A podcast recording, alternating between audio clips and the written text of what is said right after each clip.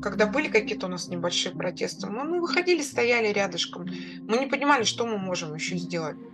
Вообще само участие в митингах это в какой-то степени очень было духоподъемно, потому что митинг — это встреча единомышленников. Так, ну вы спросили, когда я начал бояться? Я почти год отсидел, вышел вот в конце июля. Это подкаст «Черты. Поворот не туда». Меня зовут Ольга Дмитриева, и мы продолжаем говорить о протестах. По данным ОВД-Инфо, с начала полномасштабного вторжения в Украину за антивоенную позицию в России были задержаны почти 20 тысяч человек. Мне кажется, что это говорит не столько о масштабе антивоенных настроений в России, сколько о масштабе репрессий. Герои этого выпуска, читатели «Черты», вспоминают о том, как они протестовали в разные периоды путинского правления и как это занятие становилось все более и более опасным. Меня мама работала в партии «Яблоко», она была помощником депутата в Краснодаре. Алина, 28 лет, Краснодар. Политика вошла в мою жизнь еще, наверное, года в четыре. Тогда же мама участвовала в митингах, протестах, она боролась за права ИПшников, предпринимателей каких-то таких частных в Краснодаре. Тогда их не разгоняли. Я помню, что собиралось довольно много людей, были мегафоны, было много плакатов. Я всегда была с ней, потому что меня было некуда деть. Протесты, они как-то прошли через всю мою жизнь. Софья, 37 лет, Ижевск, Москва. Я первый раз на митинг пришла в 2005 году. В России был такой период, конец 2004 это монетизация льгот. Я родилась и жила на тот период в Ижевске, и в Ижевске было очень большое протестное движение пенсионеров. И когда я пришла первый раз на митинг, я понимала, о чем это. У меня была бабушка, она тоже была недовольна. И меня очень э, воодушевила вот эта вот э, волна людей, огромное количество. Хотя они, конечно, все были для меня тогда вообще сильно пожилые, но тем не менее какой-то вот этот дух протеста, то, что люди выходят, требуют. Кстати, тогда уже в 2005 году звучали лозунги там правительства в отставку и даже Путина в отставку. Когда я стала подростком, когда я уже более-менее стала как-то мыслить на эту тему, я возненавидела политику, потому что, ну, ее было много, и я видела, как мама все время с кем-то ссорилась, с кем-то спорила, как кричали на кухне, там, и в семье у нас были разногласия. И когда мама начинала об этом говорить, я все, я сразу закрывала эту тему, прекращала. Ну, в принципе, я стала прекращать все разговоры об этом, наверное, с того момента, как я стала более-менее взрослым человеком. Я тогда только поступила на первый курс, и мне было интересно разобраться, как это политических статей в УК нет, а политзаключенные есть. Вероника, 30 лет, Санкт-Петербург. Страшно не было, это был далекий 2008 год. Я была юна и не боялась подобных вещей. Да и не было тогда особо чего бояться. Тогда можно было собраться в центре города, пройти по главным улицам с плакатами и небольшим перформансом и не быть задержанными. Мне кажется, что какое-то время я даже стеснялась, что участвую в подобных мероприятиях, как будто какая-то городская сумасшедшая со своими требованиями. Потом акций было много разных. За альтернативную гражданскую службу, а по экологическим вопросам, а по политическим вопросам. Что было важно? Все-таки вообще само участие в митингах это в какой-то степени очень было духоподъемно, потому что митинг — это встреча единомышленников. И для меня это было в какой-то период просто как на праздник, потому что, допустим, в своей там учебе, работе я не встречалась с этими людьми, но вместо встречи у нас был, например, какой-то митинг, какая-то акция. Одна из акций, помню, на которой уже и выступала я, будучи членом «Яблока», мы там кричали партию «Ядро в помойное ведро», и это тоже была вся площадь заполнена в Ижевске людьми. Прямого результата от этих протестов не было, точнее, смотря что считать результатом. Да, власти не выполняют на следующий день все, что люди пишут на плакатах, но как способ привлечь внимание, в том числе внимание СМИ, и распространить информацию, как способ высказаться. Для меня митинг это в том числе как общение с властью, что ли. Есть две стороны. Одна сторона высказывает мнение, вторая сторона может услышать или не услышать. Я как бы выполнила свою часть сделки, а дальше уже не моя ответственность. К началу 2010-х годов диалог улицы с властью изменился. Россияне высказывали свое мнение, делали это даже более активно. Но власть отвечала не реформами, а отставками, а избиениями и сроками. Первое, что меня так впечатлило, в свое время. Это было дело Магнитского. Владимир, 38 лет, Пенза. И вот, собственно, тогда и заинтересовался оппозиционной вообще активностью в России, в принципе. Ну, на этом пути, когда человек начинает э, интересоваться оппозиционной активностью, у него вот такие случаются вообще такие прям инсайты, такие открытия прям на уровне детского сада, конечно. Э, например, в 2011-м какие-то такие очень незаметные типа паблики и мульти блоги типа d3.ru публиковали посты о том, что российское правительство закупает водометы на несколько триллионов рублей. И я тогда поразился, насколько вообще людям может быть вообще пофигу, что с ними собираются сделать. Я тогда уже понимал, что готовится что-то такое плохое, ну и потом случилось болотное спустя там год. Ну и, конечно, огромный период болотное 2011 год после фальсификации выборов в Госдуму. И там просто митинги, не знаю, каждую неделю они были массовыми. Потом они, конечно, сдувались постепенно, и все это распалось. Но, тем не менее, это было очень-очень круто, потому что казалось, что нас очень много, что мы гражданское общество. На этих мероприятиях могли собираться деньги на адвокатов, другие хорошие дела, в благотворительные организации, в приюты для животных, на помощь кому-то. Вот это давало результат не во всей стране, а в одном конкретно взятом случае кому-то становилось лучше. Были, конечно, в моей жизни митинги, когда были задержания, это все было достаточно страшно. Это было после Болотной, когда власть уже сменила псевдолиберальную риторику Медведева на то, что всех будем винтить, и потом уже начались уголовные дела. Стали применять разные виды спецвойск, и было действительно страшно. Когда тебя хватают и тащат в автозак, я не любитель такого и старалась избегать, если этого можно избежать. Но как бы я это воспринимала как, возможно, неизбежное, если ты идешь на акцию, даже если она согласована и так далее. Ну а потом уже стали забирать за одиночные пикеты даже. К концу десятых для бывалых активистов репрессии стали общим местом. Но при этом у жителей России появлялись новые поводы для несогласия и новые способы протеста – с 2009 года по 2018 мы занимались общественной деятельностью. Андрей, 37 лет, Ёж-Карала. Организовывали автомотоспортивные мероприятия официальные через Российскую автомобильную федерацию на территории Республики Мариэл, Татарстана, Чувашии, Кировской области. В 2018 году нам начали запрещать организацию зимних рождественских гонок. Нам запретили массовость создавать. Ну, тогда как у меня все это началось? То есть первые мои шаги были какие? Я пошел в ЛДПР и КПРФ. И те, и другие, грубо говоря, ничем помочь не, не смогли. Причем говорят то, что, мол, типа, давай с нами, тот, тот, тому будем вместе помогать решать вопросы общественные. Ну ладно, но по итогу показалось то, что и ЛДПР, и КПРФ это такие партии псевдооппозиционные, которые берут под свое крыло оппозиционеров и не дают им ничего делать. Тем самым ну, затыкают им рот. Потом появился ковид этот злополучный, маски везде начались. Я начал просто изучать юридические вопросы относительно ковида. Уже оказалось, что большинство людей, которые в принципе не могут передать эту заразу, в принципе они все ограничивались в правах и свободах. Огромное число таких людей штрафовались. Я потом начал делать бесплатные консультации, как отстоять свои права. Многих в судах выступал. Я многих людей там отбил от штрафов, а штрафы у нас по 5 тысяч выдавались тогда. Денежки это, так сказать, не слабые. Потом я начал вот свой блог делать. Ну, думаю, то, что каждому домой не придешь и каждого не научишь, людей много. И с точки зрения массовости удобнее как раз здесь блог вести. Тот человек, которому интересно, он посмотрит, научится и для себя что-то возьмет. Непосредственно, наверное, политическим акционизмом я занялся в 2021 году. Был такой спусковой крючок. У нас в Пензе до недавнего времени был единственный в мире деревянный планетарий, сохранившийся, который с 2006 года хотели перестроить каждый год. Там писали о том, что что-то выделяется и так далее. И объективно это уже были старые развалины, которые, ну, как-то надо переделывать прям совсем.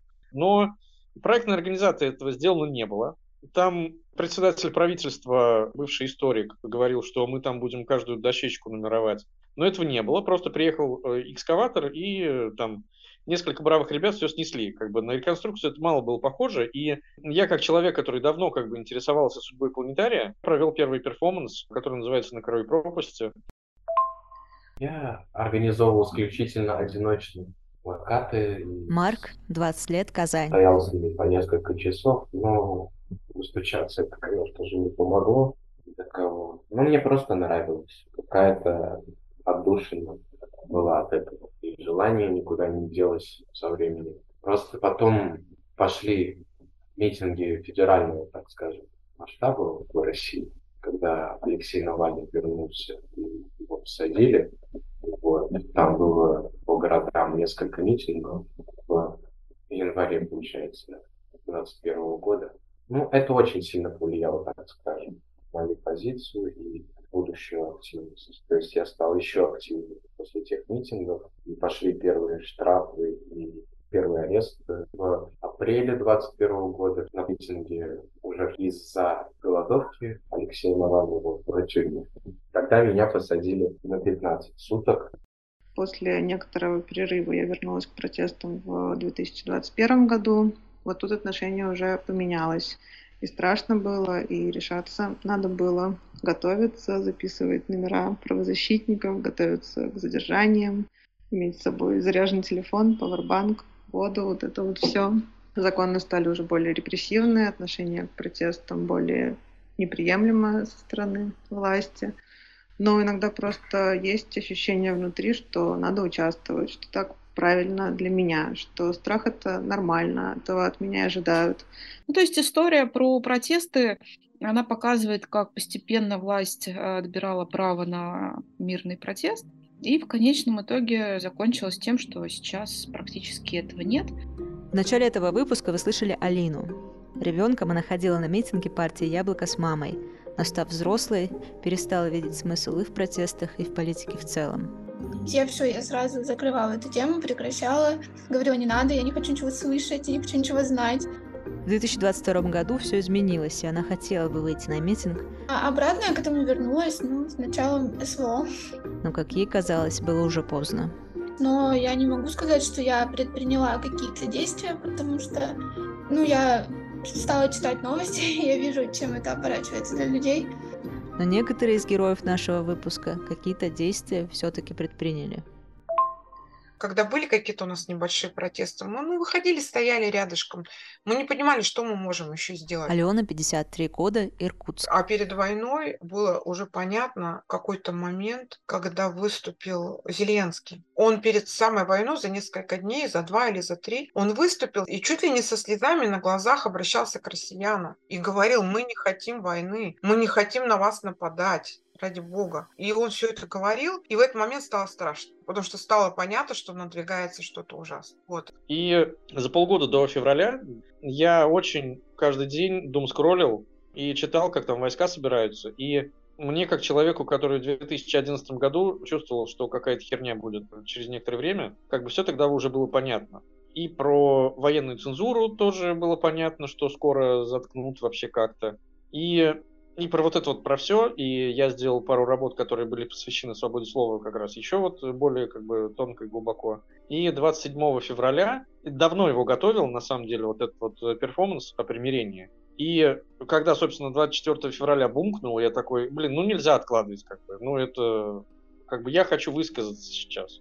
И мы с активистами, которые там у меня друзья мои, высказались вот таким вот образом в виде перформанс нет. Можно в Инстаграме найти публикации мои по этому хэштегу. В одно слово перформанс нет. Ну, мне кажется, что вот сколько я не говорю с людьми, все это подтверждают. Было настолько страшный стресс, что ну, земля переворачивается, мне казалось, что люди высыпят на улицу. Мне казалось, что все схватят палки, что все начнут кричать, скандировать, что это настолько, ну, Россия, которая Великую Отечественную войну пережила, которая больше всего потеряла людей, которая Чечню недавно пережила, такую же безумную, страшную. Ну, то есть в общем-то, мы политиков выбираем и терпим, блин, их э, даже коррупцию, чтобы они любыми политическими способами решали вопросы, не доводя до каких-то военных действий. Я уже не про свою позицию, а про позицию людей, которые сильно этим не занимаются, занимаются тем, что своей жизнью какой-то и не, не думают.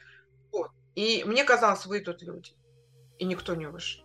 И у меня было такое разочарование. Такое разочарование. Последняя акция, на которую я ходила, это был февраль 2022 года, это был одиночный пикет, и еще не приняли закон о дискредитации, и два раза я ходила свободно достаточно в э, толпе людей. Да, кого-то там задерживали, кого-то нет, мне повезло на тот раз. Я уже в этом блоге просто свое мнение высказывал относительно тех или иных событий. Потом вот э, они выпустили в марте новую статью 207.3 по фейкам. И как раз после того я выпустил два видео. Первый я обсуждал обращение Арнольда Шварценеггера к россиянам, в котором он там э, говорил то, что воевать не стоит. Тогда российские пропагандисты говорили, что это проплаченные видео. А я провел небольшое расследование и в своем видео доказал, что это не могло быть проплаченным видео. Вот. И второе видео, там было уже много разных маленьких видосов, потому что я подписан на многих блогеров украинских. У меня на Украине друзья живут, и как бы и они мне тоже информацию какую-то скидывают. И, и вот я показывал у себя, смотрите, у нас в России что показывают, и говорю, вот смотрите, что там показывают. По факту получалось, что э, когда картинка из России противоречит картинке из Украины, Россия никаких аргументов не приводит, а со стороны Украины аргументов очень-очень-очень много. По факту получалось, что врет сами понимаем кто. Перед этим мы сходили на небольшой протест в центре города со знакомыми, но там я видела, как очень быстро реагирует на эту полицию. Хватали практически любого, который пытается хоть как-то вякнуть или как-то стать куда-то вперед, да, я понимала, что ну, меня схватят сразу же тоже. Вот. И поэтому я рассчитывала, продумывала, что будет, когда меня схватят в полиции. Я узнала свои права, я узнала, на какую статью можно опираться, что я должна говорить, сколько времени они могут меня держать, да. Все, и я взяла скатерть, купила баллончик и написала на ней «Нет войне», вышла в центр города и встала, ну, такой на знаковый памятник наш. Прям забралась на него и встала. Вот я стояла 40 минут, это 2 марта было. Все знают, что любой выход в город закончится в лучшем случае задержанием и штрафом. Но случаются такие ужасные события, как в 2022 году, например, что нельзя не выйти. Мои ценности, жизненные принципы просто не позволяют сделать вид, что ничего не произошло. Поэтому я продолжала участвовать. Это было важно, и чтобы попробовать повлиять на что-то, и чтобы сохранить свое самоуважение в том числе. Всякие участия по поводу начавшейся войны, конечно, продолжились. И именно участие в митингах первое время было возможно. На тот момент в Казани я выходил на антивоенный митинг в конце февраля. И в этот момент было очень интересно, потому что там так дорога обтекает, как бы там такой коса. И кто-то тормозил, кричали «да, да», и пикали «мы с тобой» там, ну кто-то. А кто-то шел мимо и говорил «на Донбасс иди стой» в Донецк иди стой, а не здесь. Какая-то женщина подошла мне, начала вразумлять меня. Вот как ты можешь, ну ты что-то позоришься. Ну.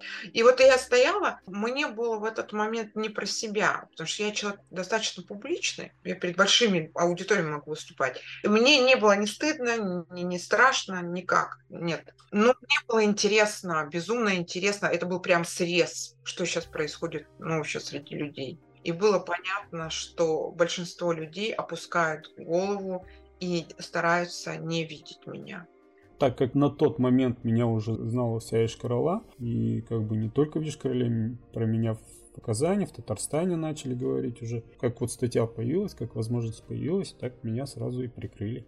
Потом подошла полиция, они очень грубо начали на меня кричать, слазь. Я начинаю эту историю превращать в театр, потому что это моя такая защитная реакция.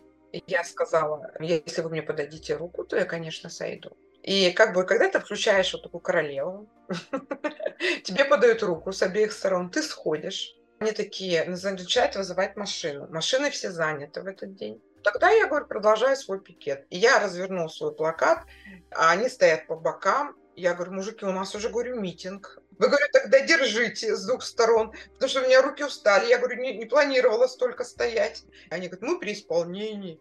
Я говорю, тогда отпускайте меня домой, потому что мне пикет уже закончили. В общем, они начали, нет, мы вас не можем. Потом я решила им рассказать. Я говорю, мужики, ну вы же понимаете, что вас первых пошлют, говорю, туда, на войну, говорю. И вы можете, они глаза опускают, молчат, ничего не говорят. Потом приехали с автоматами. Я говорю, очень скользко, мальчики. Они мне подали э, локти, я взяла за локти. А еще они сами не до конца понимали, что им надо.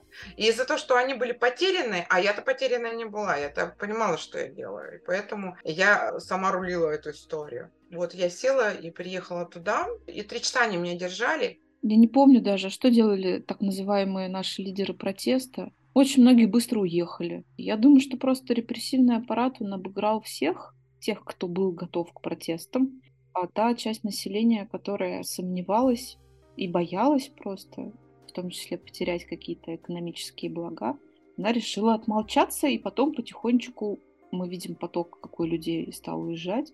Вот, считайте, это они все проголосовали против, но они как бы, да, в какой-то степени за своих шкурных интересов. Но, с другой стороны, любой человек, в принципе, должен думать и о своей безопасности, о своем благополучии.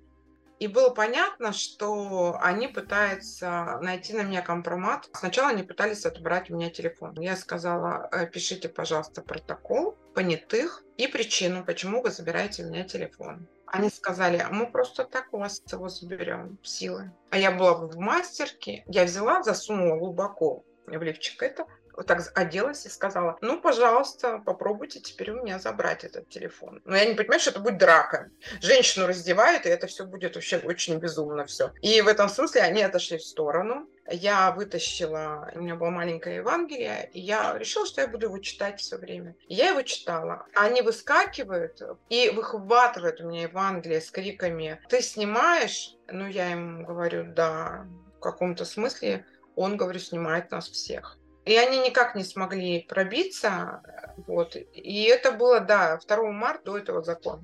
Это тяжелый очень вопрос, насколько ты готов за свои убеждения и за свою позицию заплатить. Я вот не уверена, что много кто в Германии или во Франции прям готов за нее 8 лет в тюрьме сидеть из граждан. потому что там условия, наверное, получше все-таки будут. У меня приговор, я почти год отсидел, вышел вот в конце июля всего дали штраф 3 миллиона, за вычетом миллиона двести. Это то, что я отсидел уже в СИЗО. И осталось мне якобы выплатить миллион восемьсот. И надо платить 4 года по 40 тысяч примерно в месяц. Вот. А что касательно этого уголовного дела по вандализму, то дело было в январе 2023 года, когда я, ну так, можно сказать, спонтанно решил нанести надпись, и оказалось впоследствии, что как, я попался на камеру, и еще потом проводили до дома. Уже серьезно будет, можно сказать. Уже завели дело лично на меня. Мне пришлось скорее пойти на этот шаг, и чтобы близкие перестали за меня переживать, я решился уехать. Вот, меня звали в Грузию мои знакомые сторонники. И уже в Грузии ну, за меня все были спокойны. 4 марта 2022 года был принят закон о дискредитации военных сил России. Тот самый, по которому войну нельзя называть войной. В начале выпуска я сказала, что за 20 месяцев, в которые идет война, за антивоенную позицию в России были задержаны почти 20 тысяч человек. Из них более 15 тысяч были задержаны в первый месяц после начала вторжения. Я думаю, что эта цифра тоже больше говорит о масштабе репрессий, выраженном не только в количестве задержаний, а в том, что люди стали больше бояться или уехали из страны. Было такое ощущение, как будто какое-то гигантское насекомое тебя пожирает, и ты понимаешь, что с ним нельзя договориться. Типа, гигантское насекомое просто наползает, и ну все, там ему не скажешь, стой там, типа, остановись. И вот это вот гигантское насекомое несет с собой ощущение того, что ты как бы знал, что будет. Ты как бы знал, что будет, и ты не смог договориться с будущим. И это вообще никак не остановить, типа. Итак, с властью в России невозможно договориться. И, как сказала Софья, каждый сам решает, какую цену он готов заплатить за свои убеждения. Это, безусловно, так. Но как раз в этом, мне кажется, есть проблема российских протестов. Мы воспринимаем протест как высказывание, а не как действие. Например, выходим на митинги не чтобы остановить войну, а чтобы показать, что мы с ней не согласны.